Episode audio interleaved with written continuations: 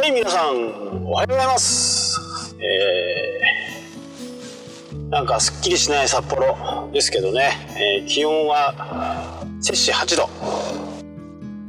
朝方はね、えーもっと低くて 5. 点何度、5度ぐらいでしたかね。ただもう5度になって雨が降っても雪は降らない。ね。ただ峠の方ではもう雪が降ってそろそろ、スタッドレスタイヤに、する方もいるのではないでしょうか。昨日ね、えー、アップルスペシャルイベントがありまして iPad、I、MacBook Air、Mac mini がね、えーあとは、あとは、えーそうですね、Adobe の、えー Photoshop が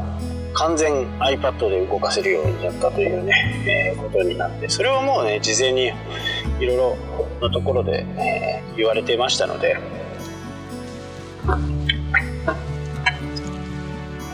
なかなかね、本当にあのそういうソフトが、えー iPad の中で、えーできてしまうっていうことがね、もう、えースペシャルイベントの中でも、えー、アップルの人が言ってましたけど、えー世の中にある95%のパソコンよりスペックが高いというふうにね、えー声高らかに言っていました。えー iPad はね今まで4億台出荷されたということも言ってましたんでまあすごい数ですよね。とはいえ、あのーじゃあ Mac のね、えーパソコンの方がシェアが伸びてるかっていうと、まあ、そうでもないんですね、えーまだまだ、使う方が少なくて。まあ、昔はねやっぱり Mac といえばね、えーデザインとか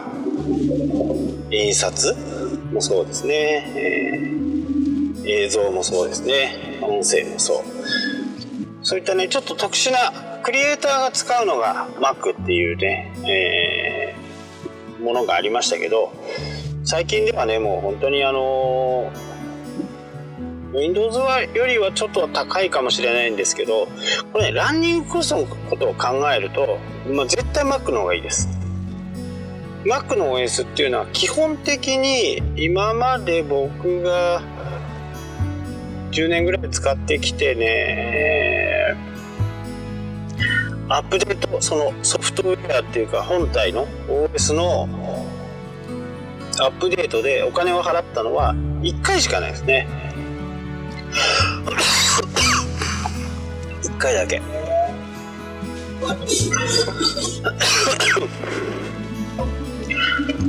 OS のねアップデートで、えー費用を払ったのは1回だけです。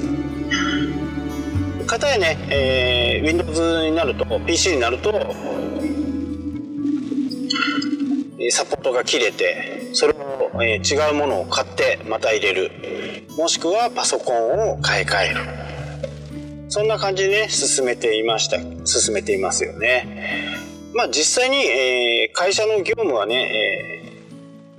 Windows 使ってたりするんですけどまあこれはねいずれ全部 Mac にできるぐらいの環境にね今なりました、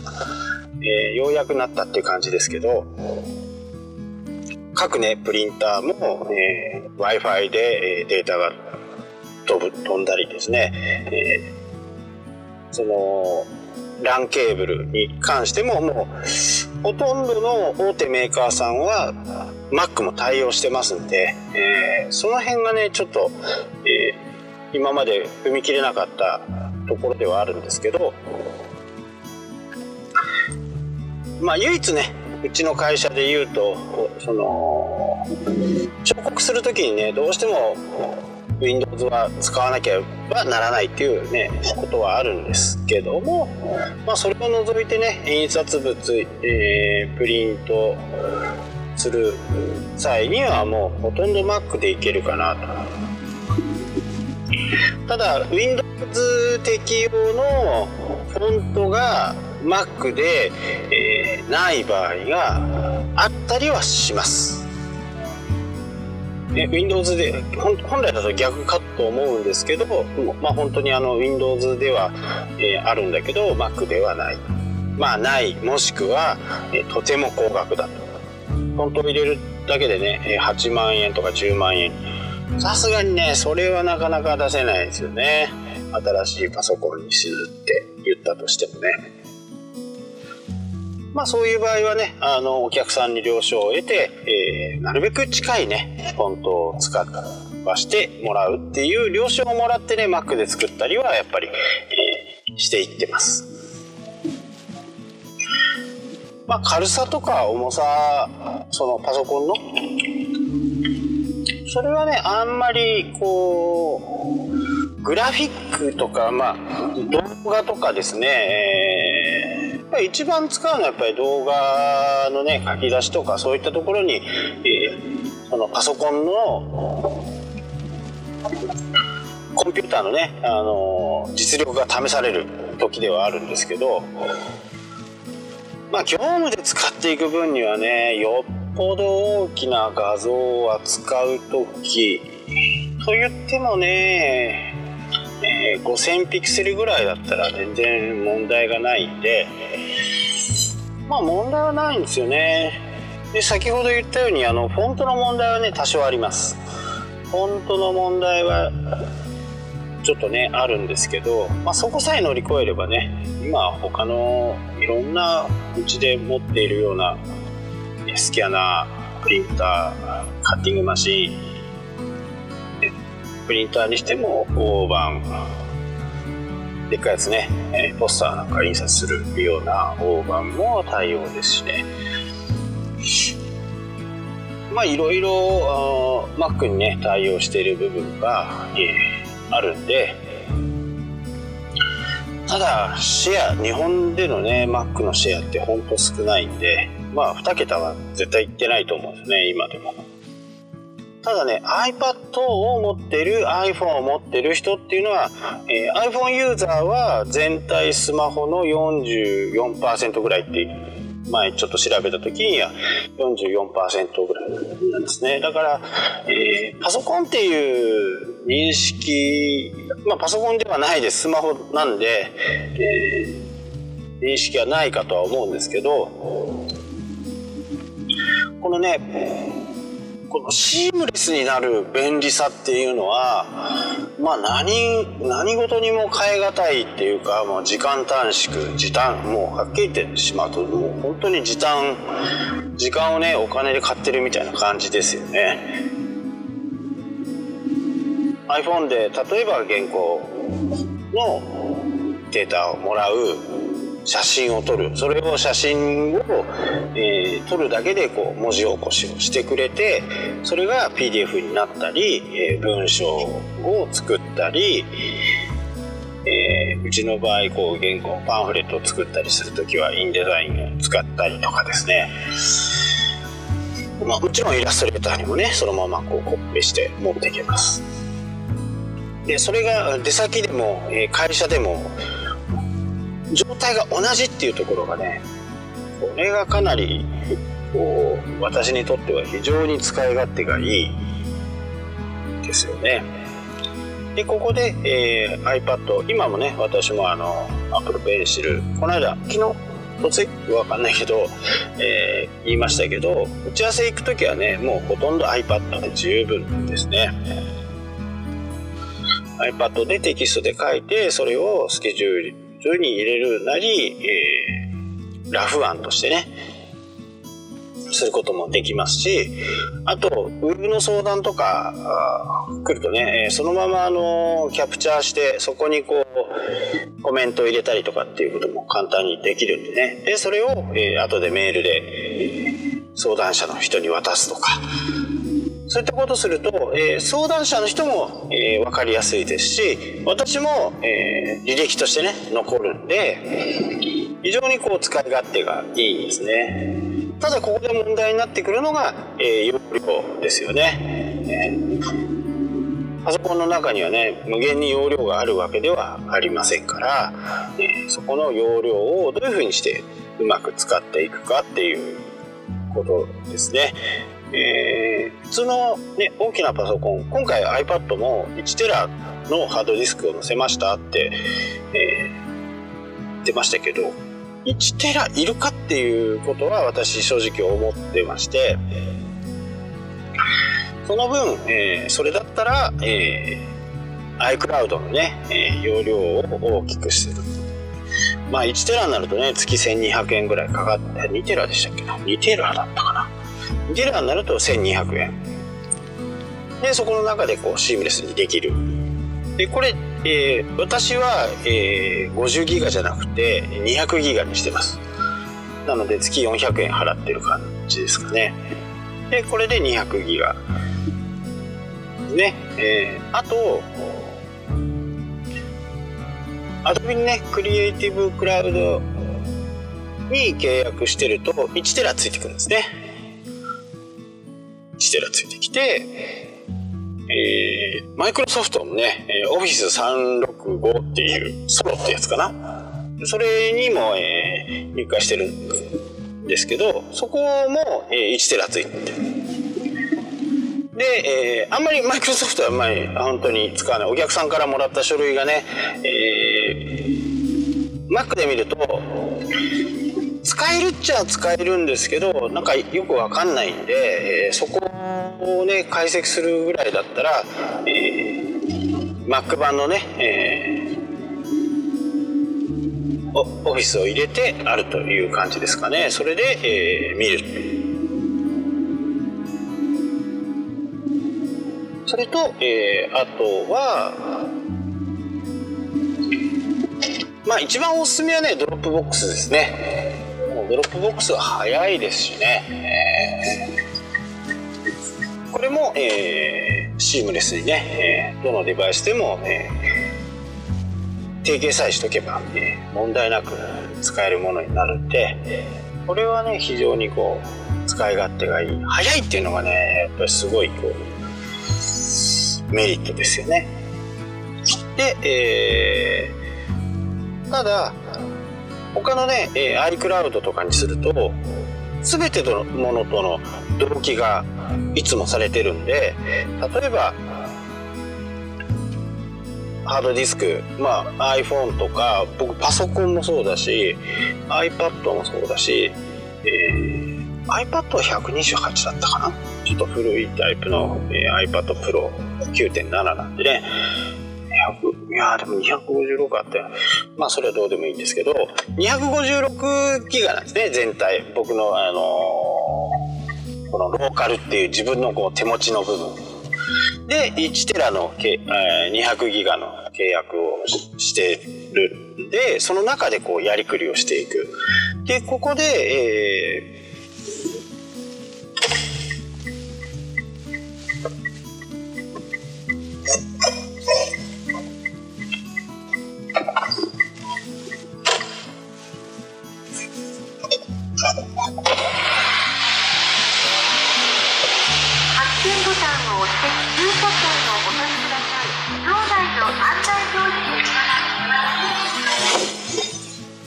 ここでね、あのドロップボックスとかを契約しちゃうと容量は1テラあるんで1テラを常時こう、え同期をさせてる状態になると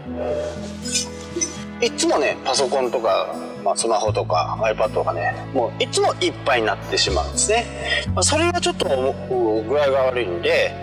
えそのねファイルを保存するファイルをちょっと同期させないっていうね選択同期っていうのもできるんですよね。ここがまず Dropbox のもう最たる優れたところですね。なので、えー、この今月分が終わるとずっとまだ引き続き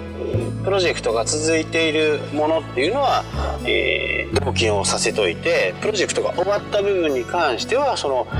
えー選択同期されない同期されないファイルを作る。そのファイルの中に、えー、そういったものを入れとくっていう風に、えー、しとくと、まあ、ハードディスクがね、えー、パンパンにならないっていうことがねありますんでそういう風にこう使っていくとね Dropbox ってあのー、本当にいいですね。で、えー、あとね、クラウド系でいくと、エヴァノート。エヴァーノートってのかな？エヴァーノート。はい。もあるんですけど、あれはね、最近ちょっと使わなくなっちゃいましたね。エヴァーノートっていうのも使っていて、えー、これはね、あのー、容量が決まっているわけではなくて、えー、アップロードするデータ量が決まっています。で、えー、なのでね、あのー、今、もし有料会員、僕の場合だと今有料会員ですけど、えー、有料会員を辞めた後でも、えー、一応そのままね、今までのデータがある部分に関しては保存されていくってスペースを借りてるんじゃなくてアップロードする領域を量に対してねお金がかかってくるものでこれはね今ちょっと検討しているところですね。やめるかどうか。実際ね今ほとんど iCloud 上でねメモとかそういったものにしていってるんでこれがねどういう風になるのかっていうまあ基本的にやっぱり仕事ねえ Dropbox を使ったりしてるんで Dropbox は外せない、えー、Adobe の Creative Cloud も外せないもちろんね、えー、iCloud ももちろんね、iCloud も外せない。だからこの3つをね、うまく、えー、うまくね、ミックスしながらやっていこうかなと。Office 365はね、ちょっと微妙ですね。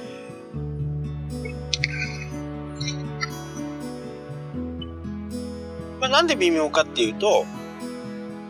最近ね PDF でも書き出してくれる人、まあ、PDF が結構多くなりましたよねなのであの PDF でもらえば、えー、形が崩れるとかっていうことはないんでね、えー、それでもらってこっちの、えー、いられで編集する、えー、方が使い勝手はいいのかな。まあもしくはあのワードでもらえばね、ページ図で編集して、Excel でもらえば、ナンバーズで編集するみたいな形に、えー、なっていくのがいいのかなと思うんですね。今まではどうしてもあのー、まだパソコンに詳しくない人たちにね、えー、からこうデータをもらった場合、そういう風な形でね、えー、やってましたけど、まあ今後はね、あのー、それほど、書き出しするときね、えー、保存の形式を PDF にしてっていうだけでも結構すんなり、えー、お客さんの方も理解してくれているようなんで、それで十分かなと思っているので、ソロはね、ちょっと悩んでいる最中です。で、えー、僕の場合、定価で買ってるものはね、一つもないですね。えー、学割、アカデミックで買ったりね、えー、期間限定で買ったりとか、えー、アド、うん、アドビの方はね、だいたい3万円でフルスペックが1年間使えるようなね、アカデミックにしてます。学校に入ってそこで、えー、ソフトを使える権限をもらうみたいな感じですかね通常言っちゃうとね7万ぐらいかかるんで、え、3万円ぐらいでね済むんで、まあ、ガシガシねアドビも使うことだしまあそれはもうしょうがないですかね。毎年の3万円はしょうがないかなと思っています。まあその中のね、えー今日も、えー、今日もね、あのー、今日も車の中からね、収録してますけど、えー、ノイズをキャンセルするねノイズキャンセル方式とかえそういう周りの雑音のね道路の音だとかそういったものもキャンセルできるようなものがね、えー、Adobe の中にもあって、まあ、そこで、えー、ノイズをキャンセルしてねアップロードしているっていうまあちょっとね編集するのは大変まあもう大変ではないんですけどちょっと手間がかかるなと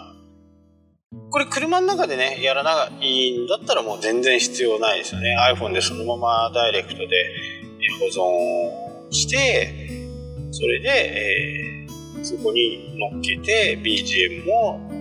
つける。バックグラウンドの BGM をつけるみたいな感じでね、えー、十分アンカーとしてはね、聞きやすいので、それで十分かなと思いますけど、えー、私のような環境下では、なかなかね、えー、難しいかなと思って。まあ、こういったウインカーの音も今入ってますけど、これ消すことできますね。まあ臨場感があってね、あの消そうと思ったら消せるんで、え